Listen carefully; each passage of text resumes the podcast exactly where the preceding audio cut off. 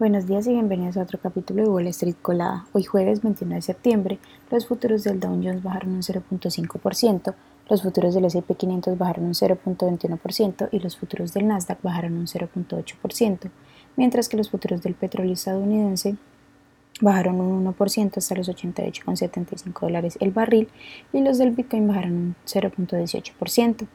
En las noticias de hoy, bueno, los mercados aún están digiriendo los últimos mensajes de la Reserva Federal en la reunión que concluyó ayer. El Banco Central mantuvo las tasas de interés sin cambios por segunda vez durante este año, lo que la sitúa entre el 5.25% y 5.5%. Sin embargo, la Reserva Federal indicó que podría haber otra subida en el futuro. En otras noticias, la huelga de Hollywood podría terminar pronto, ya que los guionistas y los grandes estudios se reunieron ayer y, planean volver a hacerlo hoy con el objetivo de cerrar un acuerdo finalmente. Si esto no sucede, la huelga podría prolongarse hasta finales de este año. Las acciones de FedEx, que cotizan con el ticker FDX, subieron un 5.8% tras presentar sus resultados al cierre del miércoles.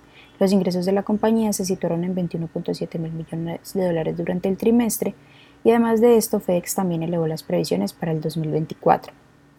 Las acciones de Broadcom, que cotizan con el ticker AVGO, bajaron más de un 6% tras conocerse que Google, que cotiza con el ticker GOOG, está considerando dejar de suministrarle chips de inteligencia artificial a partir de 2027.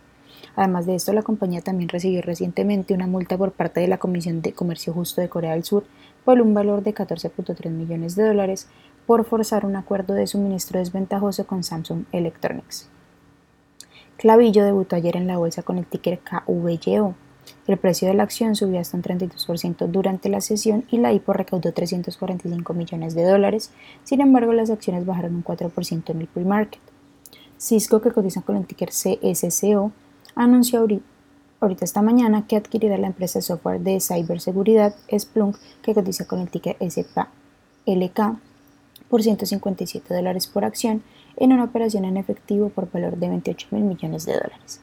Las acciones que tenemos hoy con predicción bullish son Safe and Green Holdings, que cotiza con el ticker SGBXV y ha subido más de un 442%, Near Intelligence, que cotiza con el ticker NIR y ha subido más de un 56%, y Neptune Wellness, que cotiza con el ticker NEPT y ha subido más de un 33%, mientras que las acciones que tenemos con predicción bearish son Fly Holdings se cotiza con el ticker LFLY ha bajado más de un 30%. Brent Myler Energy que cotiza con el ticker BNGR y ha bajado más de un 14%. Y Transco Therapeutics se cotiza con el ticker RNAZ y ha bajado más de un 12%. Esas son las noticias que tenemos para hoy antes de que abra el mercado.